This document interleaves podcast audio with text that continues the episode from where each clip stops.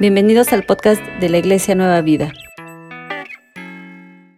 Eh, no sé si ustedes ya tienen sus planes de este año. Bueno, no de este año, del siguiente año. No sé si ya han pensado en lo que quieren hacer o este o lo que quieren lograr. No sé si ya tengan ustedes más o menos pensado. Eh, casi siempre lo hacemos en esta época porque pues termina el año y pues queremos empezar bien, pero todos nosotros creo que hacemos em, una, una, a lo mejor no la hacemos en un papel, pero sí en nuestra cabeza y vamos pensando, no es que el siguiente año me quiero poner a estudiar, el siguiente año este, quiero, no sé, conseguir un mejor trabajo, quiero que mi familia esté mejor. Y entonces hacemos muchos planes sobre todo en esta época del año. Hay quien este, desde este momento ya está planeando, yo me acuerdo hace como tres años, mi hermano en estas fechas este, ya andaba pensando en casarse y al siguiente año se casó igual en estas fechas, ¿no? Entonces, ¿cómo, cómo este tiempo nos ayuda mucho para reflexionar de lo que tenemos ahorita en la vida y de lo que queremos hacer más adelante? Y hacemos toda una lista. Y en verdad yo creo que muchos de nosotros hasta oramos. Le decimos, Señor, este año quiero hacer esto. Señor, este año necesito eh, estudiar, ayúdame, Padre. Este es mi propósito, este es el propósito.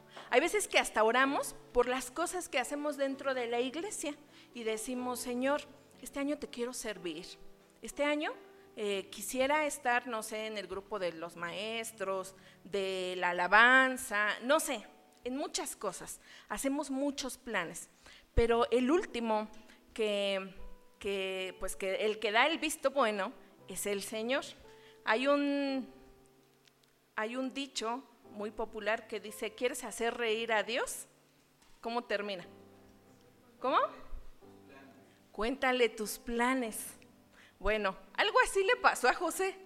Él tenía todo planeado y Dios dijo, mm, vamos a hacer un cambio estratégico.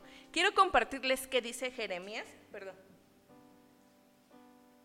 ¿Qué dice Jeremías 29:11? Porque yo sé los pensamientos que tengo acerca de vosotros, dice Jehová. Pensamientos de paz y no de mal, para daros el fin que esperáis.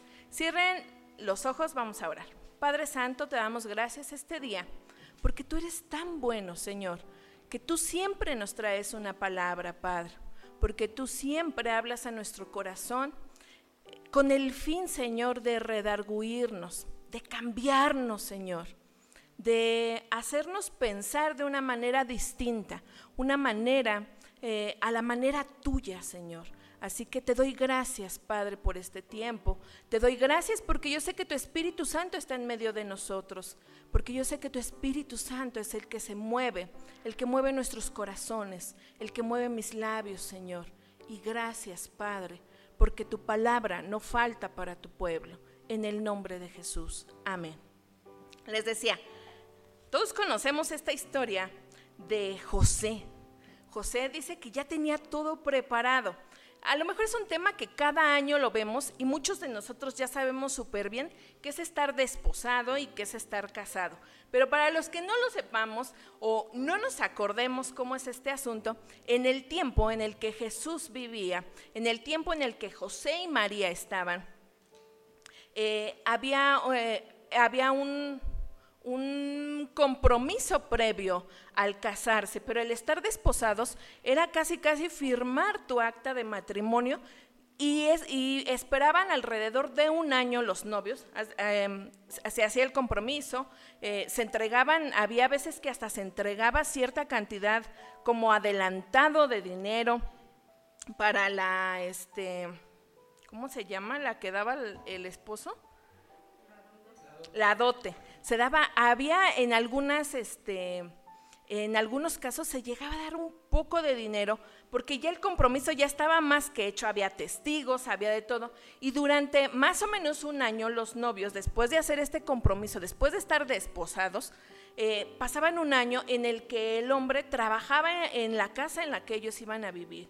que se preparaba para recibir a su esposa y la mujer se quedaba en la casa de sus padres todavía para preparar también cosas para la misma casa, para prepararse ella. Más o menos tardaban un año y ya después se hacía toda una celebración. El novio iba con sus amigos por la novia, la novia salía.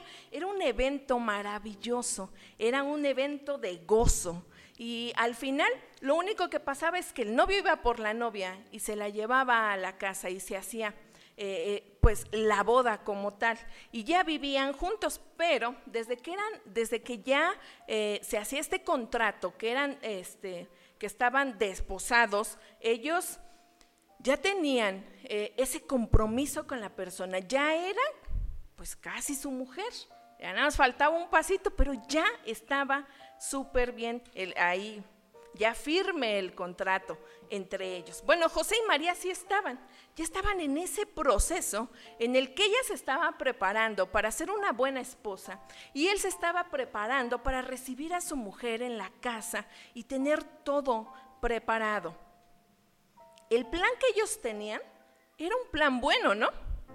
Era un plan hermoso, formar una familia, formar Em, un núcleo en el que ellos iban a estar bien, iban a tener hijos, iban a ser bendecidos y, y todo estaba perfecto. Pero los planes de Dios eran muy distintos con José y con María. Dice la palabra de Dios, aquí lo estamos viendo.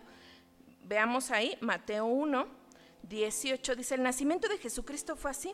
Estando desposada María, su madre, con José, antes que se juntasen, se halló que había concebido del Espíritu Santo. Están los planes, pero llega Dios y los cambia. Los cambia radicalmente. Aquí no dice la palabra de Dios que Dios les hablara a José y a María. Y les dije, a ver, vengan, siéntense muchachos, voy a platicar con ustedes. Y fíjense que va a estar así el plan. Y les voy a decir, tú, vas a tenerla que recibir porque pues este el niño es del Espíritu Santo y van a trabajar fuerte y lo van a lo van a criar, van a estar ahí con él, van a estar al pendiente de sus necesidades. En ningún momento Dios hace eso, ¿no? Simplemente dice que es concebido por el Espíritu Santo y María eh, es avisada por el ángel y le dice, "Mira, va a pasar así." Pero a José a José no le dice nada, absolutamente nada. Imagínense él ya preparando todo para la boda, ya estaba él pensando en su mujer, en la casa, en esto, en aquello, y resulta que está embarazada. Muy seguramente ellos platicaron, porque dice la palabra de Dios aquí que pues se, halló embarazada. O sea, obviamente no, no le salió este el vientre así, ¿no? Obviamente ella le platicó. Dice la palabra de Dios que él se quedó pensando en qué tenía que hacer. La prueba de Dios llega cuando menos lo esperamos. Cuando menos. Parece que todo está en calma. Imagínense a José. Todo tenía en calma, todo estaba en paz. Y llega, llega algo que lo desestabiliza. La prueba llega cuando menos lo esperamos, hermanos. No sé si a ustedes les ha pasado, yo creo que a todos nos ha pasado, que parece que todo está en calma, que parece que todo va marchando perfecto, pero al final el Señor tiene otros planes con nosotros y los cambia. Y entonces en vez de, de prepararte para estudiar, híjole, sale otra cosa, estás enfermo y tienes una enfermedad complicada que ya no te permite lograr lo que tú en tu corazón habías planeado. Pero Dios está ahí contigo. Dice, les leí ahorita a Jeremías. Dice, yo tengo pensamientos de bien para ustedes. Lo que yo tengo planeado para ustedes es algo bueno. Pero sí, te voy a cambiar. Lo que tú ya tenías eh, escrito, lo que tú ya tenías planeado, lo que tú ya tenías así perfeccionado, ¿no? Lo voy a cambiar. Aquí dice la palabra de Dios que José tenía todo. Todo estaba, pero llegó la prueba de la nada. Así. Y así son las pruebas de Dios. Llegan de la nada. Cuando menos lo esperas, ahí está. La prueba nos saca de nuestra zona de confort. Fíjense qué dice ahí en, el versículo 19. Dice, José su marido, como era justo, y no quería infamarla, perdón, quiso dejarla secretamente y pensando él en esto, hasta ahí lo vamos a dejar. ¿Sí? José su marido, como era justo. Cuando habla de justicia, no crean que era un hombre. Yo cuando leí esto de chiquita, yo me imaginaba, bueno, quienes conocen a mi papá saben que tiene una vocesota, ¿no? Entonces, cuando yo leía algo de justo, yo me imaginaba un hombre como mi papá, así como, bueno, mi papá no es alto, pero como llenito y con una voz fuerte. O sea, no sé, yo me imaginaba así alguien como, como duro, pero cuando leemos en la Biblia que un hombre era justo, era un hombre que se, se regía por las leyes, era un hombre que buscaba a Dios, que cumplía toda la ley. O sea, era un hombre que estaba cerca de Dios.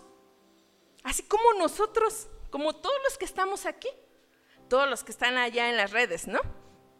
Somos personas que buscamos al Señor, que leemos de su palabra, que oramos, que tratamos de prepararnos, a lo mejor unos más, otros menos, pero todos los que estamos aquí somos como José buscamos la presencia de Dios. Pero aquí dice que él era justo, dice, y no quiso infamarla, quiso dejarla secretamente y pensando en esto. Imagínense esa noche que él estaba pensando en dejar a María. Él era un hombre justo, él sabía lo que iba a pasar con María si él la acusaba. Y pues era la muerte, para María era la muerte. Pero él dice, no, le voy a dar, había un trámite cuando estaban este, en ese proceso de, ser este, desposados a, casados, ellos podían presentar una carta, el hombre podía presentar una carta de divorcio y repudiarla, dice, pero que ya no la quería, que siempre ya no. Y entonces no había ya ahí tanto problema para la mujer. Obviamente iban a tener problemas, sí, pero eh, era en lo, eh, él pensó en algo en lo que ella no fuera tan, tan lastimada, eh, que no fuera, que no tuviera tantas consecuencias. Él lo estuvo analizando, imagínense hasta dónde llegó para estar analizando eh, y llegar a esta conclusión de decir, pues la tengo que dejar y le voy a dar carta de divorcio. Él salió de su zona de confort o sea, lo que él tenía así ya todo preparado, de repente tuvo que ver la manera de solucionar esto. Cuando nosotros estamos en medio de una prueba, ¿no les pasa eso? Que luego decimos, híjole, ¿y ahora? ¿Para dónde corro? ¿Qué hago? O sea, mi plan era este, pero salió otra cosa. O sea, mi plan era, era este mes tener mucha salud y resulta que estoy en el hospital, ¿no? ¿Qué tengo que hacer? ¿Para dónde? Dice, dice la palabra de Dios que Dios dejó pensar a, José. O sea, aun cuando él ya estaba ahí este, maquinando qué hacer, le dio tiempo de pensar. Y le dice, ya está en la noche, se le presenta a José a través de un sueño en medio de la prueba parece que nosotros tenemos que buscar la solución, o sea, nosotros. Pero cuando Dios nos llama, cuando Dios nos da la solución, es cuando menos lo esperamos. En la noche, ¿qué pasa en la noche? Nosotros cuando estamos dormidos somos más receptivos. Es cuando estamos con más calma, cuando no hay algo que nos distrae. En la noche, no sé si les ha pasado a ustedes, pero en la noche se nos hace más fácil hasta orar. Orar, leer de su palabra. Ya cuando todos están acostados es más fácil porque ya no tenemos distractores. Ya no tenemos algo que, nos pueda desviar. Eh, a, mí me ha pasado, ¿no? Que luego quiero leer y ya escucho que no sé qué está pasando, este, que la televisión, todos mis sentidos se agudizan. Y entonces todo, todo en el día me distrae, pero en la noche, si yo me pongo a leer, si yo me pongo a orar, me siento tranquila y es más fácil que yo pueda escuchar o entender lo que Dios me está diciendo. Lo mismo le pasó a José. En la noche él estaba tan tranquilo, bueno, no creo que estuviera tan tranquilo con el problema que tenía, pero estaba dormido y fue cuando el Señor se le presenta. Es un ángel el que le dice, tranquilo, todo está bien, tranquilo, lo que tiene María es del Espíritu Santo. Y entonces dice que él, él obedece. La prueba no solo nos saca de la zona de confort, porque es muy fácil como cristianos, pues solo orar, leer. No sé si les ha pasado que luego estamos en esa zona en la que no pasa nada, pero de repente algo atrae nuestra atención. Obviamente, Dios atrae nuestra atención con ciertas cosas, Él permite cosas en nuestras vidas. Y es ahí cuando viene un encuentro otra vez con el Señor, cuando otra vez nos volvemos a enamorar de Él, porque esto lo pasamos todos, hermanos. Tenemos el primer encuentro en el que, o sea, el amor de Dios se desborda. Pues después empieza un enfriamiento. Y como que andamos, pero no andamos y y llega algo que vuelve a atraer nuestra atención. Así es el Señor en nuestras vidas. Así lo hizo con José. José era un hombre que buscaba de la palabra, era un hombre que, que, que a través de la palabra, a través de ver lo que hacía con Jesús, con sus demás hijos, vamos a ver que era un hombre que buscaba la presencia de Dios. Pero tuvo que pasar algo para que él tuviera un encuentro con el Señor, para que él caminara en fe, para que él caminara eh, hacia Dios totalmente. Después de eso dice que él obedeció. Y obedeció. O sea, no le dijo Dios, ah, mira, este, pues aquí te paso un dinerito porque pues vas a tener ahí a Jesús. No. O sea, él caminó en fe, él dijo, pues adelante, ahí voy. Y vamos a ver que tan caminó en fe que no solo Jesús logra su cometido, ¿no? No solo Jesús es, es instruido, sino vamos a ver que sus demás hijos también caminaron en fe. Cuando Jesús está en la cruz, dice la palabra de Dios, solo hace mención de María. Se cree que ya José había fallecido. Pero María, después de la muerte, de la resurrección, ella sigue y sigue y sigue sirviendo a Dios. ¿Por qué? Porque obviamente tuvo un encuentro también María con Dios. Pero sin duda el sacerdote de la casa hizo buen trabajo por caminar en fe.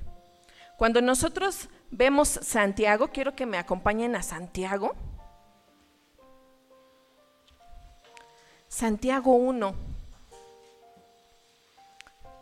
Santiago 1, 2 dice, hermanos míos, tened por sumo gozo cuando os halléis en diversas pruebas, sabiendo que la prueba de vuestra fe produce qué? Paciencia. paciencia. Mas tenga la paciencia su obra completa para que seáis, ¿qué dice ahí? Perfectos eh, y cabales, sin que os falte cosa alguna. La prueba nos va a traer fe nos va a hacer caminar en fe, nos va a hacer que tengamos paciencia. Ay, esperar en Dios. Ah, lo cantamos muy bonito, ¿no? Este, hay una alabanza, ¿no? Esperar en ti. Ah, no, pero dice, difícil sé que es. Y lo cantamos fácil eso de, de difícil sé que es. Pero cuando estamos en la prueba, no es tan fácil cantar eso. No es tan fácil decir, este, ay Señor, pues tengo que esperar tengo que, tú vas a estar conmigo, tú vas a solucionar esto. Miren, hay pruebas, hay pruebas que son muy visibles. ¿Cuáles son las visibles? Esas pruebas visibles. Puede ser desde la enfermedad, que tú estás tan feliz en tu trabajo quizás ya no tienes trabajo de un día para otro. Y tú dices, pero ¿cómo?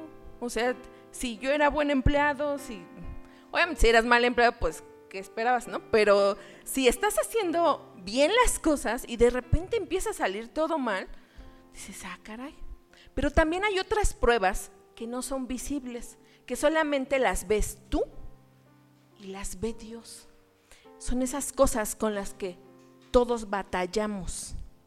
A veces es la falta de fe, la falta de amor propio, ¿no? Y, y son cosas que a lo mejor todos te dicen, pero te ves perfecto, pero por dentro estamos también pasando batallas y estamos pasando pruebas. Esas pruebas, aquí es donde dice, te vas a ir perfeccionando, la prueba te va a ir ayudando, vas a ser paciente. Dice la palabra de Dios en Efesios que nuestra medida es ser como el varón perfecto. ¿Quién es el varón perfecto? Cristo. Pero obviamente eso no lo vamos a encontrar. No vamos a ser perfectos aquí. Lo vamos a hacer hasta en la gloria. Pero estamos trabajando para hacerlo. Las pruebas nos ayudan a lograr eso, hermanos.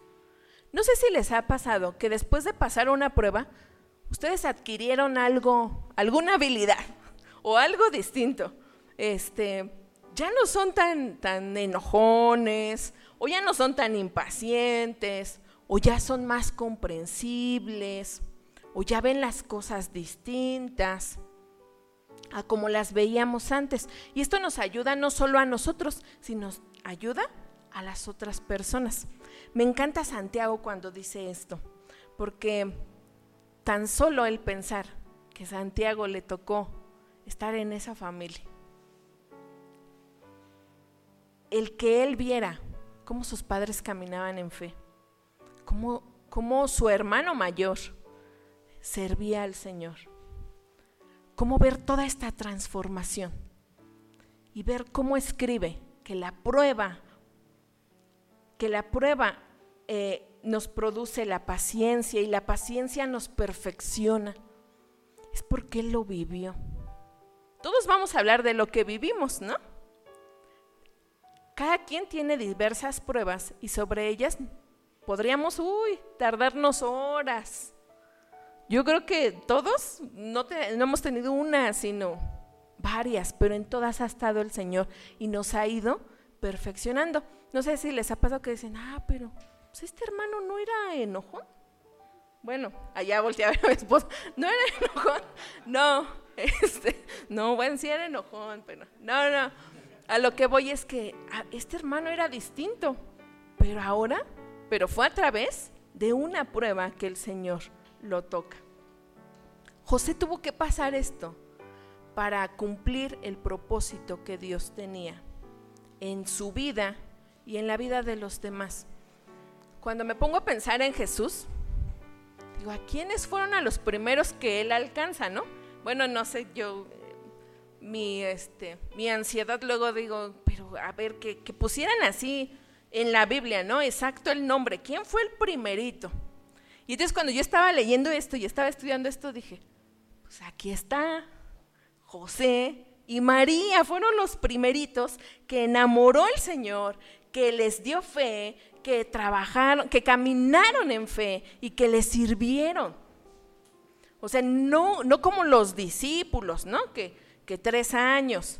Ellos caminaron con él hasta que, pues, lo separó, ¿no?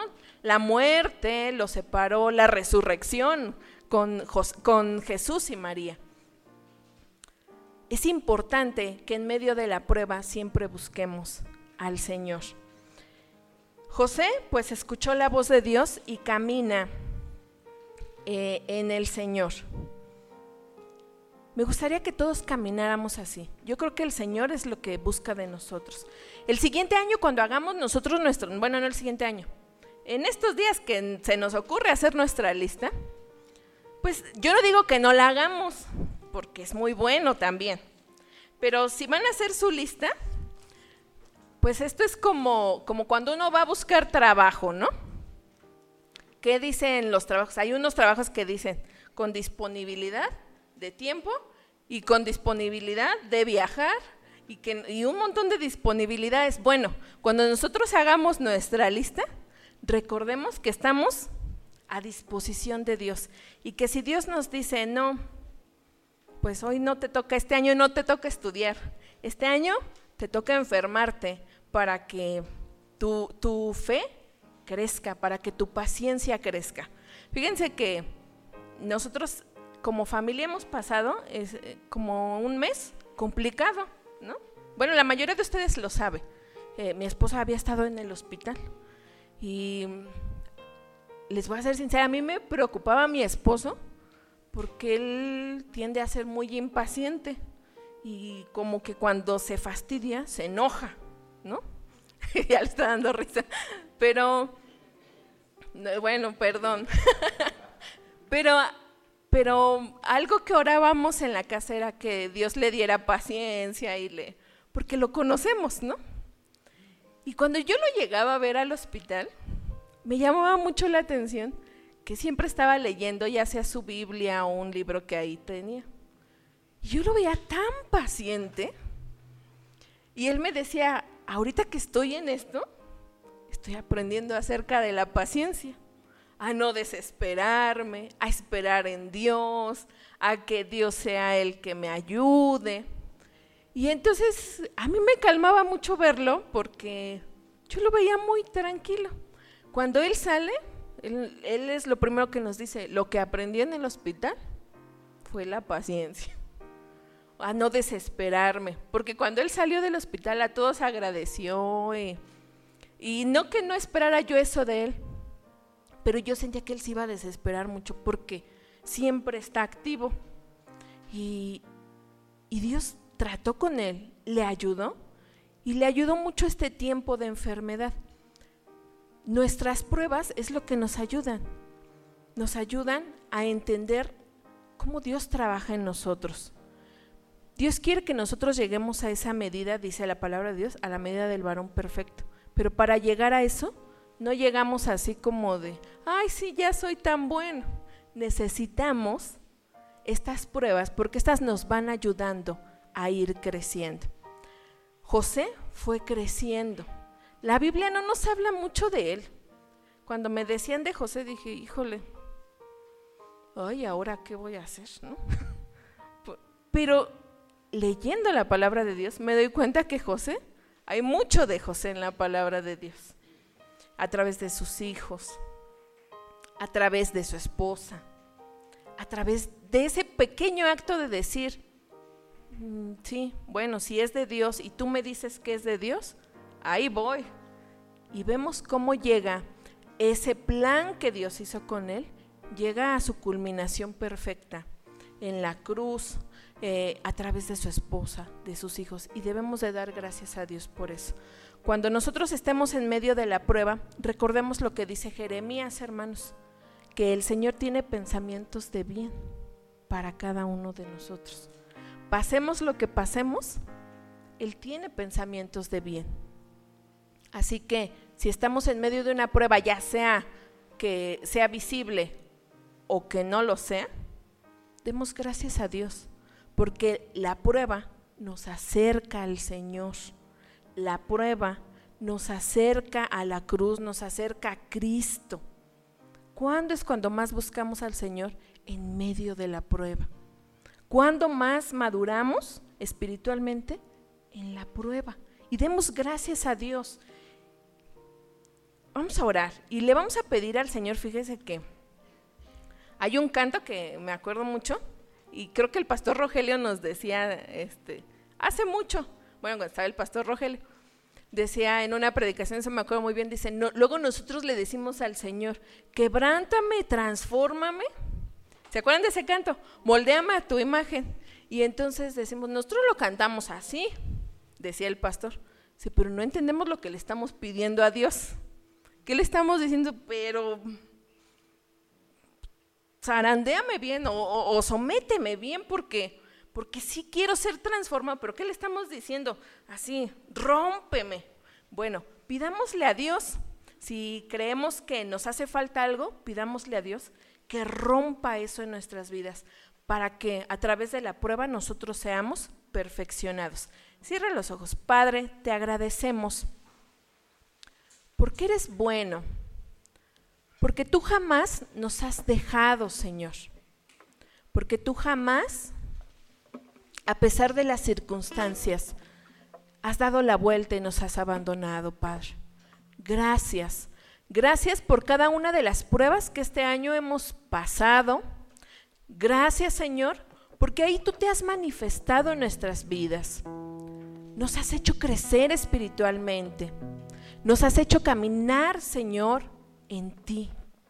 Gracias, Padre, porque tú eres tan bueno y tan misericordioso que no nos abandonas.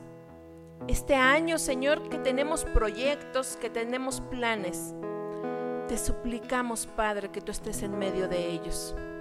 Y si has de romper algún plan para darnos uno mejor, Señor, gracias.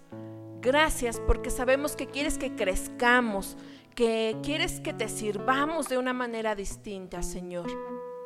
Gracias, Señor, porque en medio de la prueba tú te manifiestas todos los días. Nosotros, Señor, como humanos pasamos por muchas cosas, pero tú eres el único que puede poner solución a, todos estos asuntos. Si hay hermanos que están pasando por pruebas que son visibles, que todos nosotros lo podemos ver. Ayúdanos también a ser de bendición a esos hermanos, alentarlos, animarlos, Señor. Pero si hay algunos que están pasando por esas pruebas que no son visibles, por esas pruebas en las que solamente tú y ese hermano saben, te suplico que también estés ahí, que lo fortalezcas, Padre. Y que al final, Señor, seas tú el que se manifieste en nuestras vidas. Que sea tu gloria, Señor, el que se manifieste. Que no seamos nosotros, Señor. Que no nos eh, vanagloriemos porque hemos pasado una prueba, sino que te demos gracias porque tú eres el que lo ha logrado. Porque tú eres el que nos diste la fuerza, nos diste la fortaleza, la fe, Señor. Gracias porque eres bueno. Y por las pruebas que han de venir, Señor, gracias. Porque también sabemos que tú estás en medio de ellas. Porque sabemos que tú tienes pensamientos de paz para con nosotros, pensamientos de bien y no de mal. Y gracias porque nos tienes en tus benditas manos. En el nombre de Jesús. Amén. Si quieres aprender más acerca de Dios, te invitamos a seguir en nuestras redes sociales que son Spotify, INP Nueva Vida, JM, Facebook, Iglesia Nacional Presbiteriana Nueva Vida, YouTube, INP Nueva Vida, JM, Instagram, arroba INP Nueva Vida. El correo electrónico, si nos gustas contactar, es inpnuevavida, arroba gmail.com. Dios te bendiga.